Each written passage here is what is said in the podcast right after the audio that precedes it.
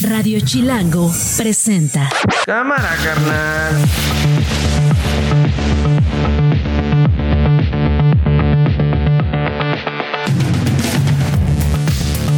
Es viernes, finalmente es 17 de noviembre, la una de la tarde. Soy Nacho Lozano y así arranca. Esto no es un noticiero. Así suena el mediodía. Todo pasó porque alguien notificó que se estaba incendiando la parte de arriba de una de las bodegas. Y tenemos saldo blanco. No tenemos heridos ni tenemos muertos ya las cosas están más tranquilas. Ahorita tenemos que limpiar, hay que hacer eh, trabajo con la gente para que el día de mañana yo lo reciba. Vamos a dar unos préstamos, vamos a hacer unos préstamos económicos para que sigan trabajando. Teniendo siempre en cuenta el bien de México, el desarrollo de la humanidad y el progreso de nuestra institución? Sí, protesto. Somos una casa de estudios en la que confluyen todas las clases sociales y todas las ideologías. En nuestra pluralidad reside gran parte de nuestra fortaleza. De ahí la importancia de defenderla frente a cualquier pretensión, de imponer visiones que se asuman como las únicas válidas sobre la realidad social y el conocimiento. Esto no es un noticiero. Bueno, comenzamos con la historia de la que incluso este mediodía se sigue hablando en buena parte del país y particularmente en la capital.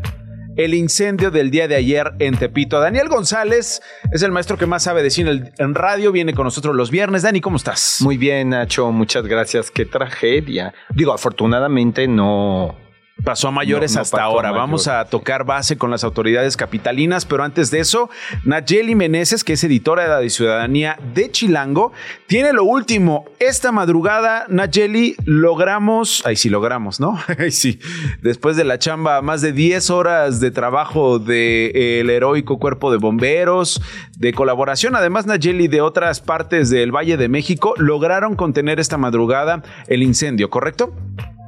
Sí, es correcto. Fíjate que más o menos a las cinco y media de la mañana el jefe de gobierno eh, informó que ya estaba controlado en su totalidad el incendio, que como bien dices, desde ayer en la tarde, a las cuatro de la tarde, pues nos sorprendió a todos porque desde distintos puntos de la ciudad, estabas en el Zócalo, estabas en Viaducto, estabas en Bellas Artes, ¿Se vio? y se veía la columna de humo. ¿Tú dónde estabas? Yo estoy, yo estaba por la Condesa y también medio, medio se veía, pero no tanto. No tanto. Sí, eh, a mí me llegaron fotografías de Santa Fe, me llegaron fotografías de Ciudad Universitaria, me llegaron fotografías, obviamente, de la Juárez, de la Condesa, donde Nayeli se veía una columna impresionante, algo que asustó a muchos porque pudo haber sido un tragedión pudo haber sido una tragedia, nos enteramos después, se decía que estaba, que era Tepito, está muy cerca de Tepito, fue en una plaza que se llama Plaza Oasis. Oasis. También ayer, si, si vean ustedes las redes sociales, había confusión por la otra plaza que está en Coyoacán, pero no, no, no. Sí, sí, sí, sí, que, que comparten el nombre allá en Miguel Ángel de Quevedo. Es correcto, comparte el nombre, pero no, esta es una plaza Oasis que está en la colonia centro, en las calles, eh, se llama Manuel Peña y Peña. Sí. Es en la colonia centro y es una, es una plaza comercial en donde se venden sobre todo artículos como de calzado, desde sandalias, pantuflas mm. y otros accesorios. Eh, y bueno, pues el incendio fue impresionante, como platicábamos, empezó más o menos a las 4 de la tarde y hoy hasta las 5 de la mañana eh, las autoridades informaron, informaron que ya estaba controlado el incendio, que había más o menos 40 pipas de agua en el lugar que más o menos 500 personas fueron desalojadas. Ayer veíamos imágenes de comerciantes que estaban tratando de sacar sus lo que se pues, podía. Bueno, hasta hasta hasta la alcaldesa de Cuauhtémoc, eh, Sandra Cuevas, ahí andaba eh, que, que, que los memes decían eh, basta de rapiña, no, no, se roben eh, la mercancía. Pues ¿cuál no se roben la mercancía? Estaba ayudando allá, ¿no? Estaba haciendo como estas cadenas humanas para lograr esto que comentabas, Nayeli, poner a salvo la mercancía que todavía eh, permanecía en los alrededores. Sí, ahí veíamos a, la alcaldesa, como dices, haciendo la cadena y, los bultos que se veían algunos bastante pesados, pero sí, queriendo, queriendo salvar lo más que se podía. Había eh, eh, bomberos de todas las alcaldías, eh, ahora sí que llamaron a, a, todos para rescatar, se veían ahí las imágenes de los bomberos tratando de sofocar estas, estas llamas, desde, además desde edificios y de puntos este, altos que se veía cómo estaban eh, tratando de sofocar este incendio que duró pues bastante, bastante tiempo. Eh, y como decías, no, no se tiene reporte eh, de, personas fallecidas ni heridas, saldo blanco, increíble, ¿no? Saldo blanco, pero pero sí los daños materiales están eh, están tremendos. ¿no? y, falta que se, se, cuantifiquen. Una, una cosita hablando de la mercancía, Nayeli, y el comercio de la zona, para hablar un poquito acerca de, eh, de, esta zona, para tener más detalles. Ayer eh, veía crónicas en tiempo real de no solamente elementos de emergencia, sino colegas que estaban diciendo, es muy complicado llegar, es muy complicado entrar porque hay muchos puestos ambulantes, fijos y semifijos que tienen mercancía en la calle y que eso complica tres, cuatro, cinco veces más enfrentar una conflagración de este tamaño. Eh, esto es verdad, ¿no, Nayeli? Es decir, veíamos las calles, era muy difícil para una pipa, para un camión de bomberos, para estas eh, grandes escaleras que utilizan los bomberos para seguir administrando el agua y controlar el incendio, entrar a esas calles en esas condiciones con esos puestos ambulantes. Sí, incluso la Secretaría de Seguridad Ciudadana lo que informaba ayer es que tenía que hacer cortes eh, para, para que no pasaran automóviles y para las personas que, que pues hemos, ¿verdad?, caminado por esas calles del centro, sabemos que ahí no entran ni, bicis casi, ¿no? O sea, porque incluso se vuelven calles que son peatonales debido a que además de las bodegas, además de los comercios establecidos, hay, como dices, bastantes eh, vendedores o puestos ambulantes que se despliegan no solo en la banqueta, sino hasta abajo, ¿no? Y veíamos las imágenes, justo como decías, de ayer que este, tenían que retirar a todas las personas para poder eh, pasar las pipas, para pasar los camiones de bomberos, ¿no? Entonces sí fue una situación que se complicó porque además imagínate, en lo que vas llegando al lugar, pues el fuego se seguía extendiendo. Sí, sí, y, amenazaba, las bodegas de al lado y eventualmente también una escuela, que entiendo que había cosa de 200 alumnos que estaban en el turno vespertino y que estaban corriendo riesgo frente a semejantes llamas, ¿no? Hay una escuela secundaria cerca eh, y justo era eh, parte de la preocupación, eh, pero pues bueno, afortunadamente no pasó a mayores y fueron desalojados, pero sí tienes razón, hay una hay una secundaria cerca. Sí, bueno, Nayeli, entonces hasta ahora confirmar contigo es nuestra editora de Ciudadanía en Chilango, saldo blanco, pues la decías tú cuantificar las pérdidas va a estar difícil porque muchas de estas mercancías eh, pues son eh, pirata, ¿no? Pues muchas mercancías son piratas. Ya ves que se venden ahí al mayoreo y, demás. Entonces sí, este, la, la, pues el gobierno de la ciudad la tiene difícil. No han dado ninguna cifra. Lo que comentaban es que ya la fiscalía abrió una investigación eh, para ver qué fue lo que sucedió, por qué inició el fuego, pero hasta ahorita no se sabe, pues no se sabe nada más, no tenemos eh, materialmente, bueno, a cuánto ascienden los daños, ¿no? Bueno, vamos entonces a estar pendientes, Nayeli, no sabes cómo te agradezco esta crónica. Eh, me quedan dos preguntas pendientes, fíjate. mientras estábamos hablando, cité esta intervención de Sandra Cuevas eh, pues ganando puntos o no. Tú como, eh, digamos, ya te lo pregunto apelando a, tu análisis, Nayeli. Eh, ella aspira a ser jefa de gobierno, aspira a tener la candidatura del frente. entiendo que también Xochil Gálvez entregó una pipa, hubo dimes y diretes entre Xochil Gálvez y Clara Brugada. ¿Esto, esto le, le, le genera puntos desde tu punto de vista a Sandra Cuevas en un frente que prácticamente ya decidió a su aspirante? como Santiago Tawada? Oye, y no solo este y no solo enfrentó a, Clara Brugada, también al jefe de gobierno, porque Sandra Cuevas dijo y criticó que el jefe de gobierno, las autoridades capitalinas habían llegado custodiados porque no los quieren en la zona. Y... Sí, bueno, lo abucharon. Cuando llegó Martí Batres, le empezaron a gritar, a gritar fuera, fuera, fuera.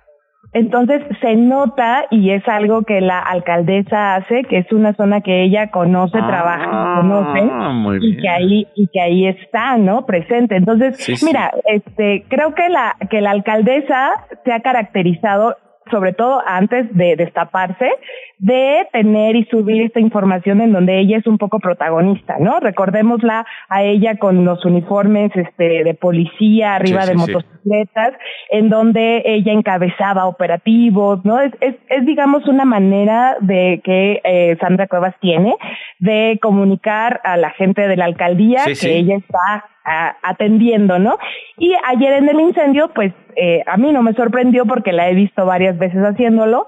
eh, y el mensaje que quiere mandar es que ella está puestísima, ¿no? Eh, entonces, yo tengo mis dudas de que vaya a llegar, la verdad, pero Yo también. Por lo menos mantener la Cuauhtémoc. Porque de ahí viene el voto, ¿no? Bien, de, de ahí viene buena parte de su andamiaje electoral y su base electoral. Sí, seguro, seguro. Con estas, con estas muestras, este, un poco lo que se, se tiene es eso, ¿no? Mostrar a la gente que ella tiene el control, que la gente la quiere, o que la gente la acepta, o que ella está ahí al pendiente, por lo menos, ¿no? Bueno, eh, Nayeli Meneses, editora de Ciudadanía de Chilango, gracias. Gracias por toda esta información. Buen fin de semana. Gracias a ti, gracias a ti, Nacho. Buen fin de semana. Bueno, pues tremendo, ¿no? Impresionante, porque el flujo de gente en esa zona es altísimo, Nacho. Yo tenía, altísimo. yo Pudo tenía haber familiares ahí ayer que estaban, que estaban comprando en la zona y, y- y de repente hablaban y decían, este, eh, oye, está este incendio. No, pero es que yo tengo que comprar mis cosas. Entonces, la actividad comercial seguía en los alrededores Es mientras los servicios de emergencia estaban actuando. Eh, una de las instituciones que intervino en esta emergencia es la Secretaría de Gestión Integral de Riesgos y Protección Civil de la Ciudad de México. La secretaria estuvo ahí desde el primer momento. Miriam Ursúa está con nosotros. Secretaria, ¿cómo está? Bienvenida. Hola, ¿qué tal, Nacho? Muy buenas tardes ya. Buenas tardes ya. Híjole, sí, yo me imagino que usted ya no tiene noción del tiempo porque le tocó trabajar toda la noche. Secretaria, en primer lugar, preguntarle, ¿seguimos en saldo blanco? ¿Cuál es el reporte que tienen las autoridades capitalinas a esta hora del mediodía? Seguimos en saldo blanco. Qué bueno. No tuvimos fallecidos, afortunadamente. No tuvimos heridos a consecuencia de este incidente.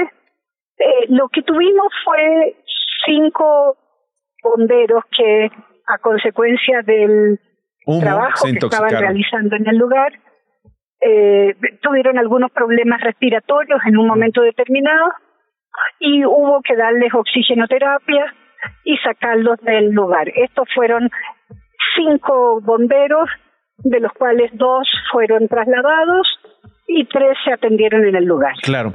Eh, entiendo que la Fiscalía General de Justicia está llevando la carpeta de investigación ante la posibilidad de que este incendio fuera provocado. Hasta ahora son eh, eh, varias líneas de investigación que la Fiscalía está contemplando.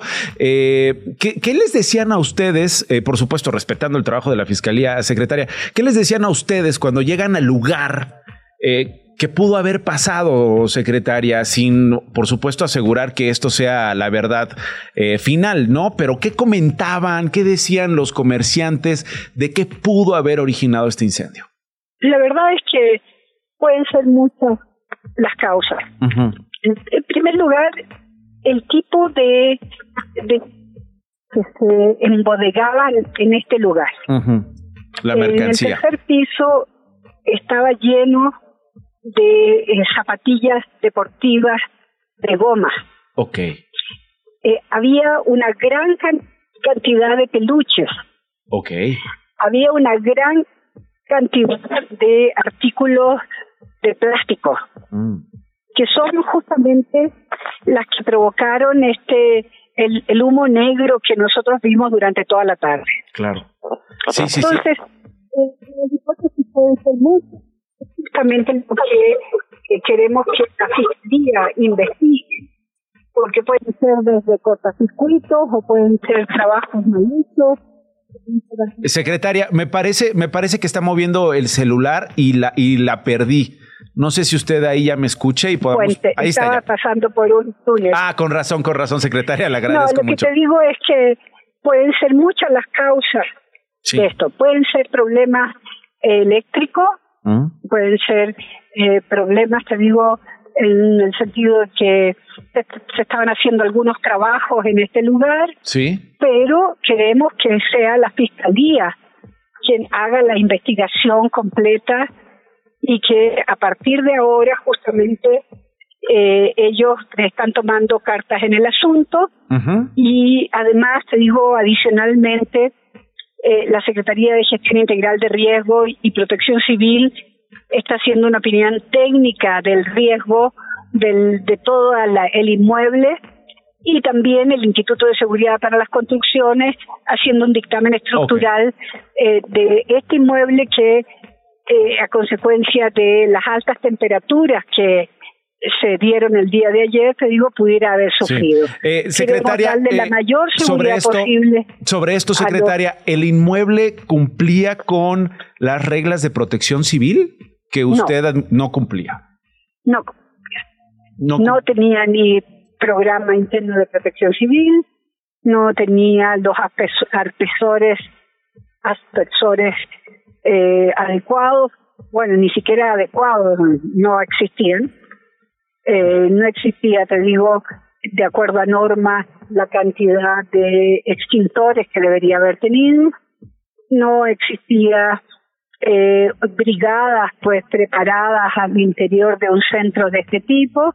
Entonces, bueno, estas son, te digo, las consecuencias de eh, la de, de no seguir eh, las los requerimientos de protección civil para la seguridad no solamente de los locatarios, sino que también de los usuarios. Claro, y además de la colonia, este secretaria, al lado había una escuela, había otros eh, comercios alrededor, no sé si cumplían las normas de protección civil, ah, me imagino que algunos sí, y por unos pagan otros, ¿no? Así es, así es. Ahora, nosotros desde el primer momento identificamos dos escuelas que habían, eh, no inmediatas, pero sí aledañas al lugar, que fue una escuela secundaria técnica, Venustiano Carranza, y una primaria Abraham Castellano, que inmediatamente, te digo, eh, hicimos toda la evacuación por razones más bien de seguridad, no porque fuera a, ampliarse el radio del incendio, sino que por seguridad y por el y por la, el humo que estaba saliendo que puede provocar problemas respiratorios en los niños. Totalmente. Bueno, secretaria, le agradezco muchísimo la información. Ahí estamos. Creo que eh, esto es importante. No cumplían con las normas de protección civil.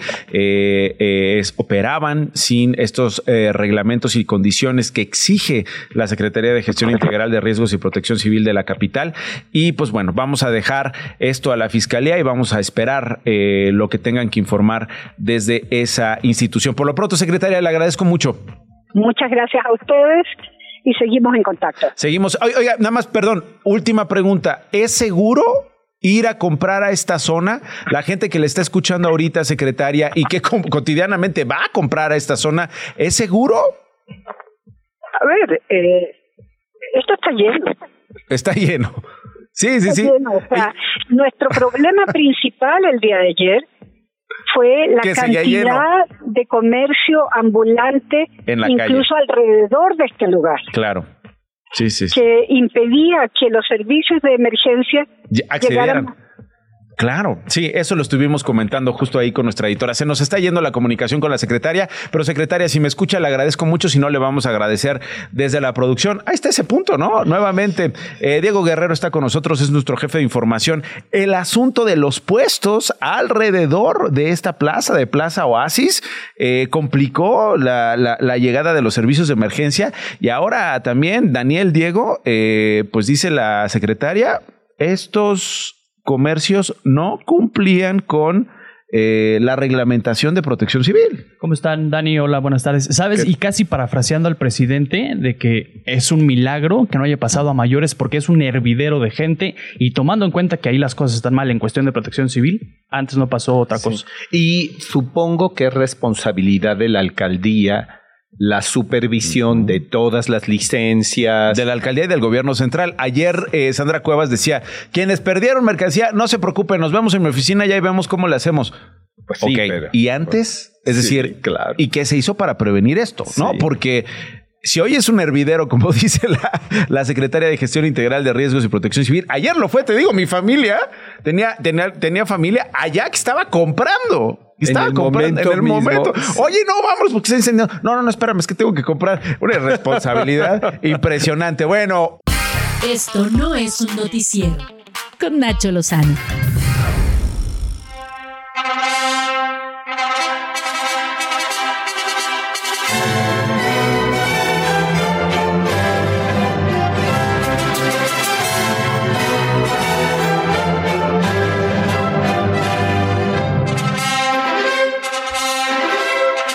Pues, ¿qué creen?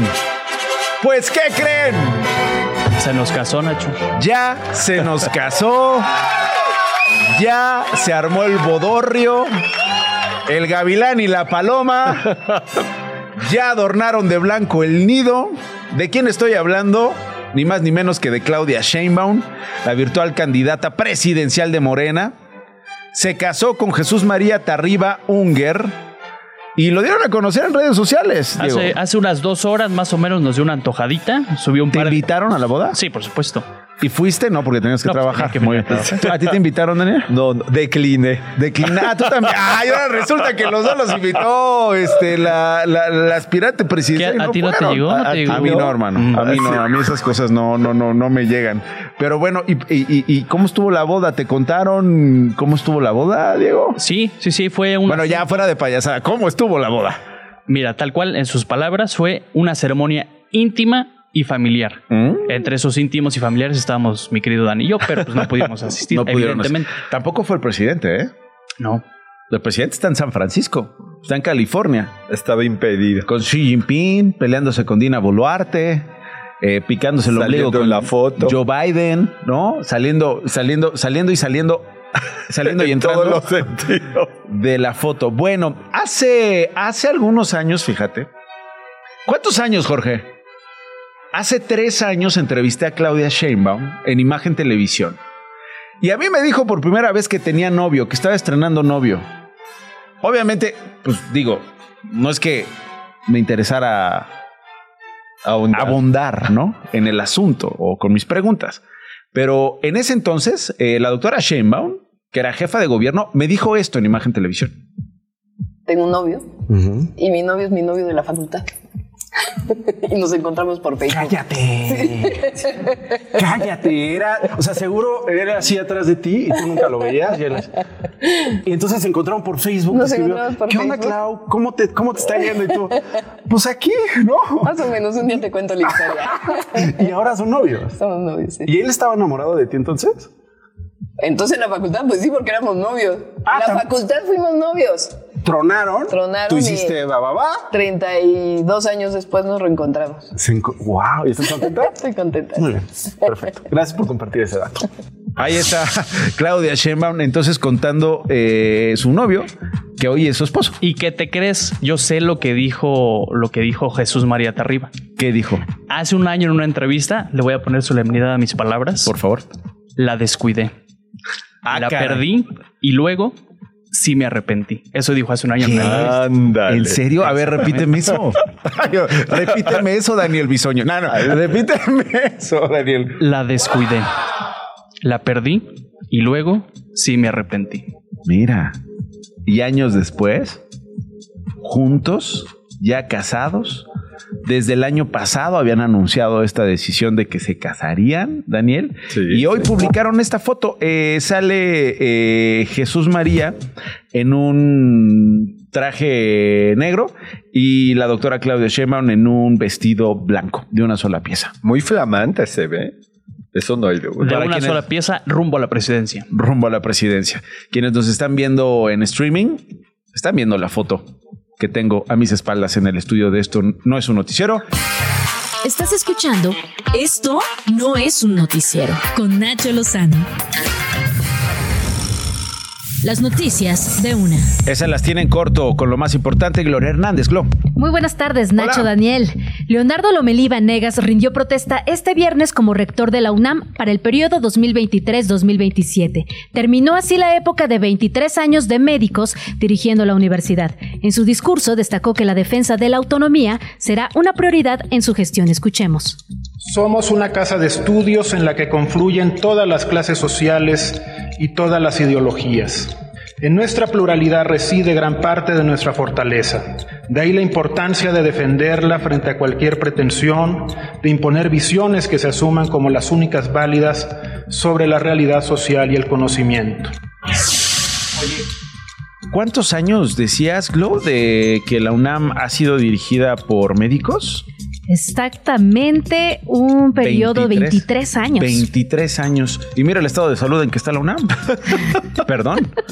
Digo, hay muchas cosas muy buenas. La UNAM es lo que es por su comunidad universitaria, por su claustro académico, por los investigadores, no necesariamente por quienes han pasado por allá. ¿eh? Digo, el, el doctor Enrique Graue ha hecho muy buenas cosas, pero le ha tocado enfrentar acusaciones de violencia contra las alumnas.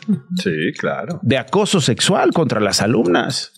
De muerte de alumnas. Que primero, ¿te acuerdas? Este, decía la Fiscalía de la Ciudad de México que se ahorcó.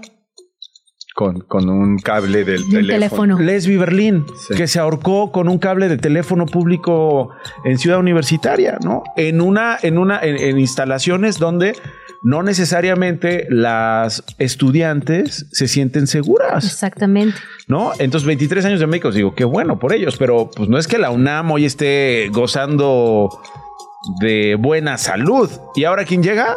Un economista, ¿no? Exactamente. Sí, a cobrarnos. a, cobrarnos este, la cuenta. Y de ciencias sociales prácticamente no ha habido rectores. Eso me parece interesante, que llegue Lomelí que viene de las ciencias sociales. Pablo González Casanova, fue el último que yo recuerdo de esa área del conocimiento. Y además, por muchos años siendo secretario general de la UNAM, particularmente brazo derecho del doctor Enrique, Graue, ¿no? Eh, por ¿Hay continuidad? ¿Hay continuidad o no? Ojalá y pronto podamos resolver estas preguntas, pero me llamó la atención este datito. Lo seguimos a la una con 31. Ovidio Guzmán, hijo de Joaquín El Chapo Guzmán, acudió a audiencia en la Corte del Distrito Norte de Illinois, Chicago. Está por definirse su situación jurídica. Está acusado de 12 cargos relacionados con narcotráfico. También lo requieren las Cortes del Distrito Federal del sur de Nueva York y la del Distrito de Columbia, en la capital estadounidense.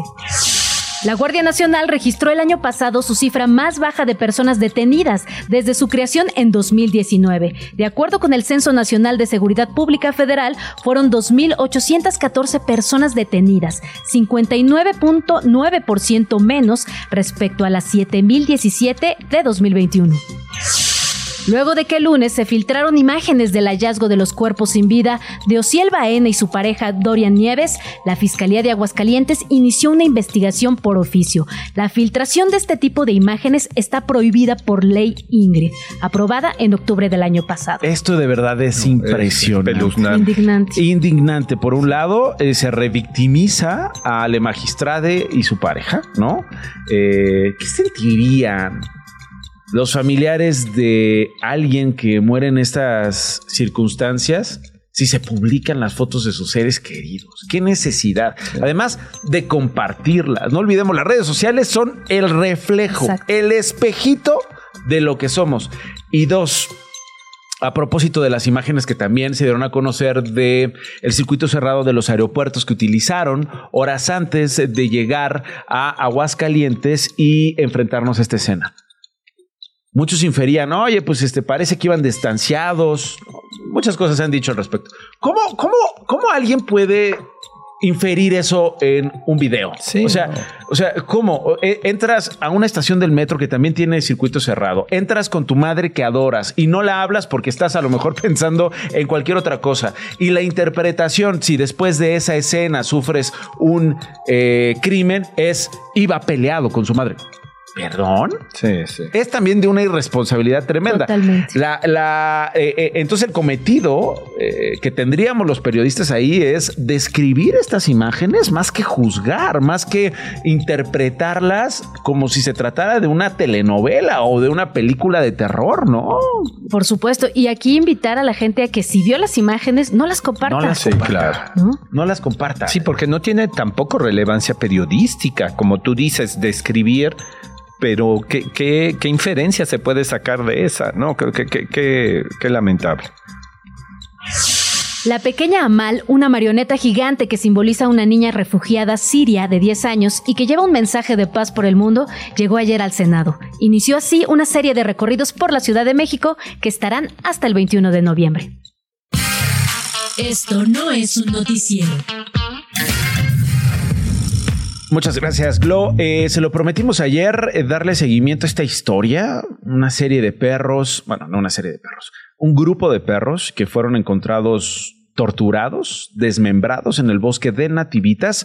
Rocío Evelyn Sánchez es reportera de Chilango y ha estado siguiendo esta historia. Evelyn, ¿qué novedades tenemos hoy respecto a lo que nos contaste ayer? Hola Nacho, buenas Hola. tardes. Este, pues justamente el día de hoy, eh, o sea, el jefe de gobierno Martí Batres habló sobre el caso de los 19 perritos asesinados en el bosque de Nativitas y pues ya se pronunció al respecto. En su conferencia dijo que era una violencia inadmisible y advirtió que esa violencia pues podí- podía escalar a proyectarse en contra de las personas. Entonces, pues el mandatario afirmó que el caso de los perritos desmembrados ya en el bosque de Nativitas se llevó al gabinete de seguridad y se comprometió a investigar el caso. Ah, y ahorita está asegurando que las personas responsables pues de dichos delitos van a ser castigadas. Y aprovecho para contarte que seguimos buscando la reacción de la alcaldía, pero hasta el momento no, no, no hemos tenido una respuesta. O sea, ¿cómo? Nadie en la alcaldía te ha recibido, Evelyn, nadie en la alcaldía te ha compartido información, te ha, te ha, te ha mantenido al tanto de esta historia que has estado siguiendo y de la cual hoy el jefe de gobierno habló. ¿Por qué? O sea, que, que ti- tienen miedo, es un asunto burocrático, su agenda está muy llena. Si ya, si ya se pronunció hoy el jefe de gobierno. Sí, no te sé decir cómo, porque no me podían dar respuesta, porque pues ya les estuvimos mensajeando, ya les estuve llamando y demás, pero al principio como que sí se estaban viendo como, como que sí iban a ayudar, pero de repente dejaron de contestar y aún sigo insistiendo, pero no he obtenido alguna respuesta. Pues ojalá, ojalá, ojalá en la alcaldía Xochimilco eh, puedan tomarle la llamada a Rocío Evelyn Sánchez, reportera de Chilango, que ha estado compartiendo información, debo decir, eh, eh, sin afán de ningún cebollazo, de manera responsable y muy profesional esta historia que ha alarmado, que insisto, hoy adquiere una nueva dimensión, no solamente por la gravedad del asunto que debió de haber tenido la seriedad en el trato por parte de las autoridades, sino eh, pues ya un pronunciamiento político y un compromiso por parte de la administración central de responder por esto. ¿Qué pasó con estos perros? Van 19 perros hallados muertos, todos con las mismas características. Rocío Evelyn Sánchez ayer nos decía, eh, torturados, desmembrados, dejados en este bosque de nativitas. Eh, decía el jefe de gobierno en esta, en esta conferencia, eh, pues eh, son patrones que luego se pueden transferir a una relación entre humanos, una relación entre vecinos, entre, entre ciudadanos, Rocío. Claro, y o sea, pues los vecinos y las vecinas han estado colaborando para justamente que, pues encontrar, ¿no? Quién es el culpable, colocando estos carteles en la alcaldía y para justamente resguardar la seguridad de los perritos que habitan en el bosque. Bueno, eh, me avisas el lunes si hay información que compartir y actualizar respecto a este caso, Rocío. Claro. Muy bien. Gracias, Nacho. Al contrario, gracias a ti, Rocío Evelyn Sánchez, reportera de Chilango, con este caso de los perros muertos en el bosque de Nativitas. Radio Chilango. Bueno, vamos a cambiar radicalmente de tema. Eh, tú eres bien tragón, Daniel. Ay, sí. Es uno de los grandes placeres de la vida. Es uno de los grandes placeres de la vida. Pero imagínate que tu chamba sea probar todos los restaurantes posibles en el planeta Ay, me apunto. ¿Dónde? no están abiertas las plazas. En la calle, en los restaurantes, pero con, eh, con estrellas, pero sin estrellas, pero clásicos, pero no clásicos, pero novedosos, pero haciendo historia. Todos esos los conoce desde hace años Marco Beteta, que es empresario y crítico gastronómico, y está con nosotros. Marco, qué gusto llamarte y que me respondas. ¿Cómo vas? Mi queridísimo Nacho, pues aquí ya sabes, dándole con gusto y con muchas ganas de poder participar en tu espacio. Oye, eh, eres un pionero en esto de las guías gastronómicas, eres un pionero en esto de, de contarnos qué es la comida y sobre todo las historias detrás de las comidas. Pues, mi Nacho, lo que pasa que todo empezó como hobby, la verdad, hace 30 años, imagínate la primera guía la saqué hace 30 años. No, tenías, tenías eras, una, e, e, eras un jovenzuelo de 10 años. No, bueno, olvídate, tenía chupón, olvídate. Acababas de nacer. Tu primera revisión fue una mamila, ¿no? O sea, la primera crítica que escribiste fue de la mamila. Criticaba, criticaba papillas. Criticabas papillas. No, ¿cuántos años tenías y por qué empezaste, eh, Marco, eh, a hacer las guías? Mira, eh, porque en realidad, mira, Cho, siempre fue mi, vengo de mamá, gran cocinera, y papá que fue restaurantero y un gran gourmet. Y entonces, ahora sí que nací en la comida, en la bebida, en mm. todo este tipo de rollo. Y desde chavo tuve la oportunidad de viajar mucho y de hacer mis propias evaluaciones de los restaurantes para mí, ¿eh? Para mí se las empecé a pasar a mis amigos, se las dieron a sus papás y cuando menos me di cuenta era un chavo que ya me hablaban los señores a decirme a qué restaurantes iban o en México o en Estados Unidos, ¿no? Que te recuerdo que hace 20 años, para ni siquiera irnos hasta 30, conseguir buenos restaurantes en esta ciudad, más de 25 estaba en chino. Entonces, pues hoy, ahí, hoy tiene la Ciudad de México. Y ah, afortunadamente todo este boom gastronómico, todo lo que ha pasado en el mundo, con la gastronomía, los chefs, absolutamente todo, pues ha ido subiendo, este, va de la mano con todo este movimiento y lo que empezó siendo un hobby ya ahorita pues ya es una, una marca, ya lo que tenemos, este, ya un grupo de gente, ya con la guía de destinos en todo México, con la aplicación que trae a Estados Unidos y las principales eh, ciudades del mundo también, y lo más cercano y lo más importante que viene en breve, mi querido Nacho, es la lista de los 100 mejores restaurantes en la Ciudad de México que se da que hacemos el evento el próximo 27, lunes 27 de noviembre, mismo día que doy a conocer esta guía donde vienen ya calificados los 100 mejores restaurantes de esta ciudad, misma guía que te la voy a hacer llegar ah, personalmente, mi Nacho. No, hombre, el 27, después, después del evento, vienes y lo comentamos, te vienes aquí al estudio y lo platicamos. Ah, claro que sí, mi Nacho, me daría mucho gusto, porque sobre todo para que sepa tu público, oye, ¿por qué, de dónde salen estos 100 restaurantes? Este, que nada más me los saqué de la manga o qué, no, no. ¿Cómo los evalúan? ¿Qué tiene que ver? Completamente. Mira, bien, simplemente en resumen, mi Nacho, de 400 restaurantes de la Ciudad de México, calificados por 200 consejeros MB que están todos calificados de que por lo menos saben comer rico y van a los restaurantes pagando sus cuentas, etcétera. Es gente que no tiene compromiso más que opinar qué le gustó y qué no le gustó. Y de estos 400 restaurantes votados por estos 200 consejeros se hace la lista de los 100 a partir de esa lista de los 100, ya es cuando ya se abre a nuestra comunidad ya se vota sobre estos 100, pero ya está 100, estos 100 ya sabes cuál es el primero y el 100, ¿no? Pero son los 100 mejores de esta ciudad y te lo prometo, Minacho, que el margen de error es mínimo. No, pues te creo, te creo, Marco. Vamos a estar pendientes de esta guía. Te felicito. Gracias por conversar con nosotros este mediodía. ¿Dónde vas a comer hoy y qué vas a comer? Pues mira, hoy estoy por Metepec y lo que quiero es comer una barbacoa, o sea que me voy a ir a un puesto ambulante a comer una barbacoa con pancita rellena de menudencias, tortillas calientitas. andas y crudo, salsa. andas crudo, Marco. Nah, no, No, te creas. no, no, no, no. Ojalá, ojalá. Ya. Bueno. Eso lo dejamos para mañana. Para mañana, la mañana. de sesos. Perfecto, Marco Beteta, empresario y crítico gastronómico. Gracias, Marco. Muy amable, ¿eh? Gracias. Gracias, Flor Estrada. Feliz fin de semana. Saludos desde Mazatlán. Violeta, hola. Eh, Nachito, ¿cómo estás? Feliz viernes también a ti. Te mandan saludar, maestro Daniel, Marta Fernández. Eh, gracias por lo que dices del programa. Aquí estamos, pendientes. Gracias a todos los que nos están comentando en YouTube. Esto no es un noticiero. Daniel Tobar es actor y es que Recursos Humanos ha ya formado parte de la cartelera nacional, se ha, estreña- se ha estrenado. Es una película, la más reciente de Jesús Magaña Vázquez, con eh, un guion, porque entiendo que también Toño Ortuño se involucró en la escritura de ese guion, eh, porque pues eh, viene de su libro, que es el libro homónimo, Recursos Humanos. Daniel Tobar está con nosotros. Dani, ¿cómo estás? ¿Cómo estás, Nacho? Muchas gracias. Y por tu invitarme. Tocayo, Daniel González. ¿Cómo Así que entre Danieles te encuentres. Daniel. Exacto.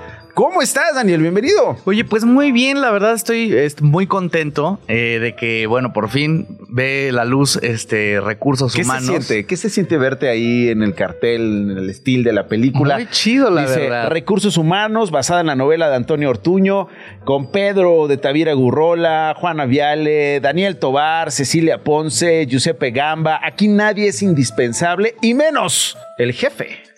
Es verdad. Y vemos ahí eh, a todos como eh, eh, en este cartel en blanco y negro, pero una mancha de sangre eh, destaca, ¿no? De Sí. los personajes. Pues la verdad es que es, es una película padrísima, justo como pues es una película en blanco y negro. Yo no había tenido la oportunidad de hacer una peli en blanco y negro, entonces estoy muy contento.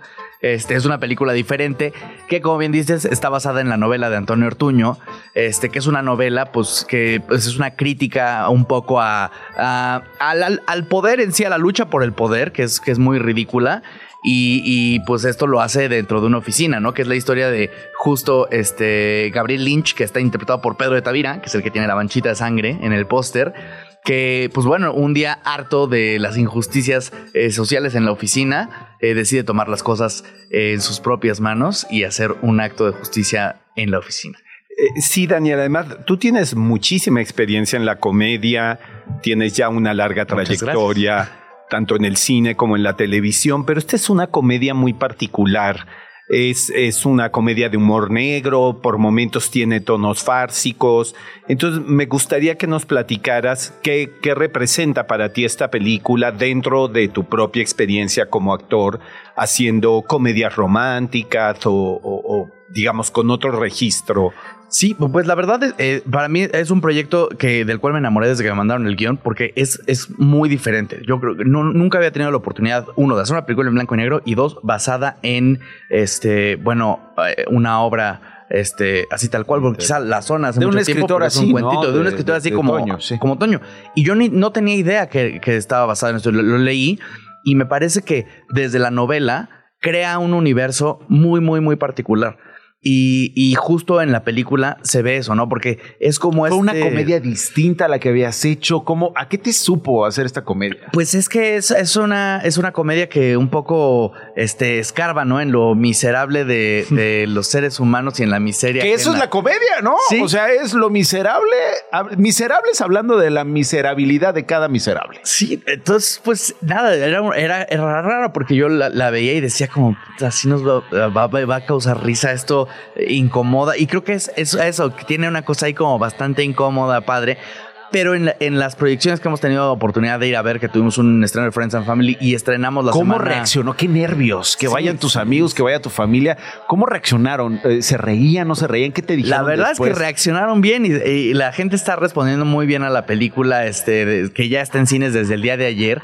También justo en el Festival de Morelia, este, tuvo, este, una proyección y fue el estreno nacional y le fue bastante ¿Qué te bien. comentaban? Este, pues nada, eso que, que para mí me parecía que era, que era raro, ¿no? Que es- me decían, es una película muy diferente porque eh, justo Chuchos eh, tiene un gusto personal por el blanco y negro, se arriesgó a hacer esta película totalmente en blanco y negro y creo que es algo que eh, pues es una decisión artística que marca un proyecto y en este caso pues la, distingue de, de, lo que está en este momento en cartelera. Sí, muy estilizada, eh, todos los valores de producción muy cuidados. Además es una coproducción con Argentina.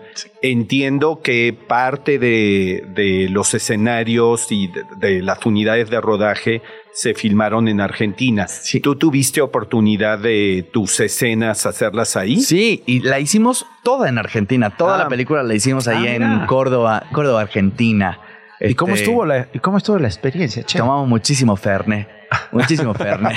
No, no, no, de verdad, muchísimo Fernet. no, de verdad, te lo digo en serio. Te lo digo en serio, no es broma. es parte de este humor negro, no te lo recomiendo. No, riquísimo, fue una experiencia padre y creo que alimentó al universo que van a ver en la película, que es muy particular porque mm. este, pues tiene esta cosa como de, pues entre, pasa en un lugar que pues medio, algunos hablan argentino, otros este, eh, con acento mexicano, pero pasa en una oficina de la cual que hasta pareciera que los mismos personajes no pueden salir y que su vida es solo dentro de esa oficina, este, aspirando por ese, esa sillita de poder que pues realmente no significa nada y salen a comer y como que nunca, nunca ves que tengan vida. Toda su vida se desarrolla justo en este corporativo gigante en donde los pisos de los altos mandos son brillosos y pulcros y espectaculares. Inalcanzables. Inalcanzables en los pisos de hasta arriba. Y los demás, la mano, la clase obrera, estamos ahí en los pisos de abajo. Pero perdón, esa es la historia de millones y millones y millones, ¿no? Hemos pasado por ahí. Hemos trabajado en estos lugares donde hay este clasismo, donde hay este abuso, donde se vive todos los días una comedia de la que ya estás harta harto, ¿no? Y, y, recursos humanos es otro, otro infiernito, ¿no? Es como, digamos, si pensáramos en una divina comedia, ¿no? Eh, en este edificio son varios círculos donde uno no quiere pasar, pero está. Sí. Por necesidad o por lo que sea. Y es, y es una historia que, que, sigue pasando, ¿no? La novela es de 2004, la de, de Antonio Ortuño, que él le metió mano al último tratamiento, entonces también es co-guionista de la película. Y, y pues es una historia que sigue pasando y quién te sabe cuánto tiempo seguirá pasando, pero, pero ahí está, ¿no? Parece, pareciera que es atemporal y que lo vivimos y nos lo vieron nuestros papás y lo vivirán nuestros hijos. No se sabe. Bueno, pues ahí está, Recursos Humanos, dirigida por Jesús Magaña. Eh, Pedro de Tavira, decíamos, está en la película. Daniel Tobar, que está con nosotros aquí en el estudio. Giuseppe Gamba. Juana Viale, eh, producida por Jesús Magaña. Eh, una coproducción con Argentina, lo decíamos. Y ya está en cartel. ¿Sabes cuántas copias tienen? Tenemos 350 muy bien, muy buen número. Muy buen número. Atípico para una película mexicana. Para, para, este fin, que es un, es un gran fin de semana para que se vayan a ver este no solo Hunger Games, sino también se echen algo diferente que es recursos, humanos. Tienen tres oportunidades, sábado, domingo y lunes, porque no van a ir a trabajar. Y lunes, y desde hoy, ¿eh? Desde hoy, desde, hoy, viernes. Claro, Desde hoy, fin de semana largo. Bueno, Daniel, qué gusto conocerte. Muchas, muchas gracias, qué gusto conocerte y muy padre, gracias por la invitación. Al contrario, gracias por estar aquí con nosotros, Daniel Tobar, y esta recomendación de recursos humanos. Daniel, antes de despedirnos, eh, ¿qué película eh, recomendarías para, para buscar de las de las pues mira, ya publicadas que nos pueden ayudar a contextualizar lo que estamos pensando en el lamentable lamentable muerte de Le Magistrade. Sí, eh, esta pensé en un par de películas que justamente hablan de personajes de la comunidad LGBT que mueren en condiciones de violencia.